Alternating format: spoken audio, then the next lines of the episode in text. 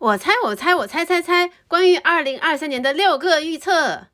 早上好，我是雨白，新年快乐！我是一只羊，今天是一月四号，星期三。你正在收听的是二零二三年油条配咖啡的第一期节目。大家听雨白的声音都不太一样，这昭示着我们今天的播客也不太一样。对，这昭示着二零二三年我们都会度过朝气蓬勃、喜气洋洋的一年。那今天的播客确实不太一样，今天这一期呢是一期预测特别节目。我跟一只羊分别写下我们关于二零二三年会发生的事情的三个预测，看看到年终的时候谁的准确率比较高。嗯，那既然是预测嘛，那他就应该不走寻常路，不能预测那些太寻常的事情，比如说中国的经济会复苏反弹。嗯，所以我们接下来的这六个预测呢，是介于离谱和不离谱之间，是我们精心做出的预测呢，其实就是局限于我们的能力圈而已，也请大家降低期待值。那我们开始吧。嗯，我的第一个预测呢是预制菜品牌要开餐馆，就很可恶，明明预制菜是我的领域，被一只羊抢先了。啊，是的呢，餐饮世家不是盖的，对，就瞄准这个赛道，我今年做出的这个预测就是这样。因为我观察到，二零二二年预制菜它其实在餐饮行业的渗透率，我觉得又变高了，而且它的竞争其实是越来越激烈了嘛。所以我觉得，要想在这么激烈的竞争中胜出，你就得不走寻常路嘛，就像我们今天的播客一样。所以我会觉得，曾经那些藏在餐厅背后的预制菜品牌，在新的一年很可能会走到台前，开出自己的餐厅。而且预制菜品牌们也其实有一个现成的很好的学习对象，那就是我们都非常熟悉的知名的和风意大利餐厅连锁店萨莉亚。正如萨莉亚，它是一个来自日本的意大利餐厅一样，我觉得就是像。中国的预制菜品牌，它要是开餐厅的话，它卖未必是要卖中餐，但是它一定会像萨莉亚一样，给用户创造那种下馆子的仪式感。就现在的预制菜，都大多数是瞄着我的口味要更丰富、更接近刚刚出炉的味道，或者是说在瞄准往越来越低的价格里面去走，反而是忽略了体验的价值。我在想，要是预制菜品牌能够通过开店，在价格、口味、体验之间都拿捏到某种微妙的平衡的话，对于他来说，可能会有助于他在这么激烈的竞争当中胜出。其实，在我看来，我觉得一只羊的这个预测还是蛮。有可能实现的，因为现在关于预制菜诟病最多的几点，其实就是觉得口味不够好，另外就是觉得缺少了温度，没有家的感觉，太冷冰冰了。如果有哪个预制菜品牌，它能够率先开出这样的一个线下店，首先它噱头十足，第二它能让。消费者亲身体验这些菜的口感、色香味俱全，我觉得那种感受会是非常非常不一样的。所以我认为，二零二三年这些预制菜品牌很有可能会开这么一个线下体验店，呃，可能是个快闪，也可能是个旗舰店。但我觉得这件事还是挺可能发生的。嗯，在我们讨论的时候呢，其实雨白跟我说，他觉得就是这样的预制菜品牌的话，它很可能价格不会低。但是从我自己这个角度出发的话，我是特别特别希望我能得到像走进萨莉亚一样的体验，就是闭着眼睛点，我都知道这一顿我能够负担得起。好的，那我们就静观其变。第二个预测是什么呢？呃，我的第二个预测很简单，就是我认为二零二三年抖音会对微信形成正面的威慑。呃，在我们录播课的前两天，抖音推出了一个桌面版，然后叫做抖音聊天，然后它不仅上线了 Windows 端，也上线了 Mac 端，然后它的聊天界面。其实和微信聊天是很相似的，它基于的就是抖音的这个关系链。我们在过往的节目和一些新闻报道中，相信大家也都看到了，就是抖音其实一直在试图把真实生活中的这些关系链搬到自己的 APP 上。包括基于我个人的体验，我觉得是已经很成功了。而且他们过去一两年一直在发力同城生活，就像微信在二零一二到二零一四年。悄咪咪的把这些现实生活中的关系网搬到微信上一样，我觉得抖音这两年也在做同样的事情，而且目前看来还是挺成功的。包括我在抖音上，其实能看到很多人。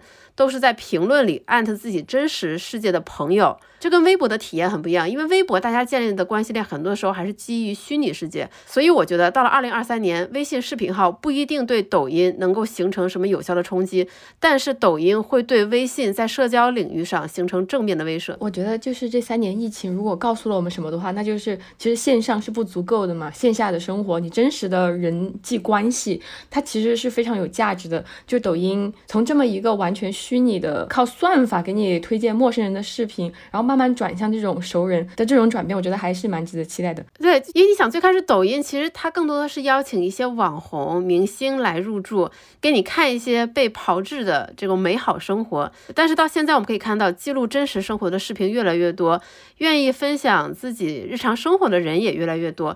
它是在一点一滴把这些真实生活的关系链搬上去的。我相信腾讯肯定也注意到了这一点，所以他们的反击是微信视频号嘛？那就来到了我们今天的第三个预测，是我本人非常喜欢的一个赛道的预测啊，就是植物奶。就二零二三年是燕麦奶领先品牌 Oatly 进入中国的第七年，虽然它已经进入中国这么久了，但是它的售价还维持着原先的那么一个水平，就是现在它的就是正常的在线下超市的售价两升装的是七十块钱，但是在美国同样。几乎是同样大小包装的呢，它的售价折合人民币是三十六块钱，这其实就有一倍的价格差嘛。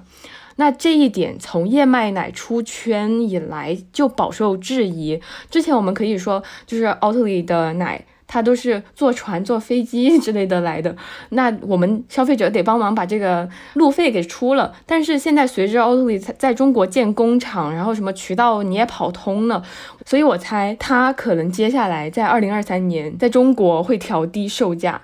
而这一波售价，我觉得会带动整个植物奶行业的大洗牌。第一个是国内的这些燕麦奶的售价会随着这个领头羊调价而集体回归正常的价格水平。那第二个呢，就是你价格下调了，你植物奶的这个消费者就变得更多了嘛。然后你消费者变得更多，你这个行业我觉得是可以迎来一个大的发展。而植物奶它这个赛道，你可以玩的花样太多了。除了我们熟悉的燕麦奶可以配咖啡，它其实还有杏仁奶、腰果奶、椰子奶，以及他们的酸奶版本，以及还可以衍生出比如说冰淇淋什么之类的。就这一些产品，它也可以慢慢的走向市场，就是迎来一波新的发展。我对于这个预测还是很审慎的，因为在我的观察里。中国消费者对于燕麦奶究竟有多大的需求，有多少的渴望？我觉得这是需要打一个问号的。因为其实，在西方那种被教育的比较成熟的市场，确实很多人对燕麦奶不仅是喜欢这个口味，更多的是因为他们本身没有办法接受乳糖，乳糖不耐受，所以他们选择燕麦奶。但在中国这一部分人的人群基数到底有多少？这个是我不太清楚且比较怀疑的。就整个植物奶的逻辑能不能 work？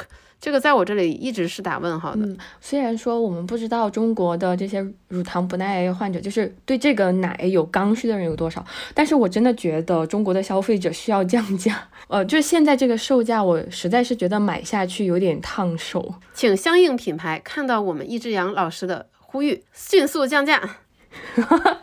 好的，那我们今天的第四个预测是什么呢？那前面我们讲了消费，讲了通信，那第四个预测呢，就是关于运动。那在过去的二零二二年飞盘火了，二零二三年什么新运动会风靡呢？我们认为可能是 pickleball，就是皮克球。pickleball 是什么呢？它其实像是网球、羽毛球和乒乓球三项运动的一个杂糅。就你看那个网吧，它像网球，场地呢是网球大概一半的这个 size，它那个拍子又很像乒乓球，它是硬的。当双方在网的两端这样击球的时候，你又觉得很像羽毛球，但是它的速度是比乒乓球要慢很多的，所以它非常适合中老年和一些没有运动基础的人，就是简单易上手是它的第一个最大的优点。就大多数人在一次训练中就可以掌握这项运动，尤其像中国人，其实小时候大部分都接触过羽毛球和乒乓球这两项运动，所以基本上你第一次就能上手。当然，我们这些预测也不仅仅是基于这个运动本身的一些特点，因为它其实已经在美国很受欢迎了。据报道呢，美国现在有四百八十万人在玩皮克球，在过去两年呢，参加这项运动的人数就增加了将近百分之四十。可以说它是美国现在发展速度最快的运动之一，而且呢，这项运动也在逐渐的职业化。它现在已经有职业巡回赛，有些比赛还会在 ESPN 这个运动电视台播放。就是判断一项新兴运动火不火爆，其实一个很好的指标就是看有没有奢侈品品牌愿意做相关产品。飞盘红了之后，Chanel、Prada 都发布了自家的飞盘。那么在 Pickleball 这个领域，LV 做了一个套装。有四个球拍，六个球，还有球网和一个很漂亮的箱子。那么这个价格呢也是不菲，换算成人民币大概是六十六万元。本来是一个门槛很低、很容易上手的运动，但是奢侈品这么一加工，就变成了一个很昂贵的运动。我自己其实在网上看了一下相关的一些视频，其实我还挺心动的。但是我必须要指出，我们中国其实已经有匹克球的替代品了，那它就是板球。那我们来看一下下一个预测。那今天的第五个预测呢是。呃，和这个企业端相关的，前面我们说的基本上都和个人有关嘛。那我的预测呢，就是在二零二三年，企业对 AI 产品的采购花费肯定会翻倍。这个预测是怎么来的呢？就是之前不是我们做过 Chat GPT 的那一期呃节目嘛，然后我才知道，原来在 AI 领域里面正在发生这么多事情，有非常多小的创业企业，他们做了一些很细分的事情，比如说让 AI 来帮你做 PPT，AI 来帮你写，就是。呃，Instagram 或者是别的社交平台上面的那些文案，就是结合那个平台的特性，结再结合你产品的特性来写这种文案，而且写的真的是有模有样，甚至还有那种难度比较高一点的，就是直接让 AI 帮你生成视频，它会有一个虚拟的人，然后真的就像真人一样说你想说的话，然后你同时可以在背景里面配上一些图表、图文，这样我真的有被震撼到，就这样对于一个企业来。说，它其实虽然说是花的钱，但是它节了非常多人力方面的支出，所以我觉得是性价比非常高的一笔花销嘛。你还没有说，就是我们更需要 AI 来做的事情，那就是 AI 来帮我们剪音频、剪播客。就 Adobe 它最近其实有推出和播客相关的这么一个剪辑服务嘛，就相当于你选中文字，然后它就可以帮你剪播客了。所以我们很希望到了二零二三年底。我们就可以把我们的优秀的剪刀手小杨解放出来，全力创作。而且，其实我之前一直会以为，就是像 Adobe 推出的这种播客剪辑服务，我会觉得它的这个定价会很高。但是我看到它的一个同类产品的定价其实是十二美元一个月，瞬间心动了。对对对，它价格没有我想象中那么高，那么夸张诶。好的，那就来到了今天的最后一个预测。那最后一个预测呢，其实也是延续之前我们油条配咖啡的一些节目报道。毕竟我们之前介绍过很多世界首富，包括一些区域首富。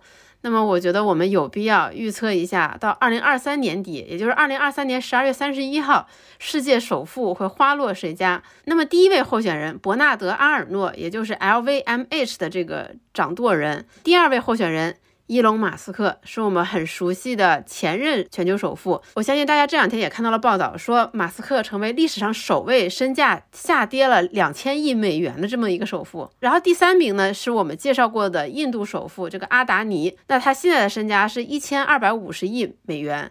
那么第四名、第五名呢，是我们的老朋友，也是比尔·盖茨和贝佐斯。那么在我看来，到了明年年底，这个世界首富可能还是马斯克的。可能你会觉得这个答案没有什么新意，但是我们还是有原因的。因为我个人认为，今年对于特斯拉来说是一个非常糟糕的一年。It cannot be worse，就是利空，在我看来确实是出尽了的。既然大家更多的是基于预期来买，基于现实来卖，那么我觉得二零二三年特斯拉的股价怎么着也得回来一点吧。而且马斯克的身家跟特斯拉的股价其实还是比较密切相关的，所以我认为今年马斯克身家上涨应该是一个。比较可以确定的事实。另外，更重要的原因就是看参考系嘛，因为我觉得他的其他对手看起来威胁没有那么大。首先，我们来看阿尔诺，虽然比如说中国的防疫政策放开，但就像我们刚才说的，大家是基于预期来买。目前 LVMH 的股价，我认为已经反映了大家这样的预期，所以二零二三年继续来一个暴涨，我认为是不那么可能的。那更不用说。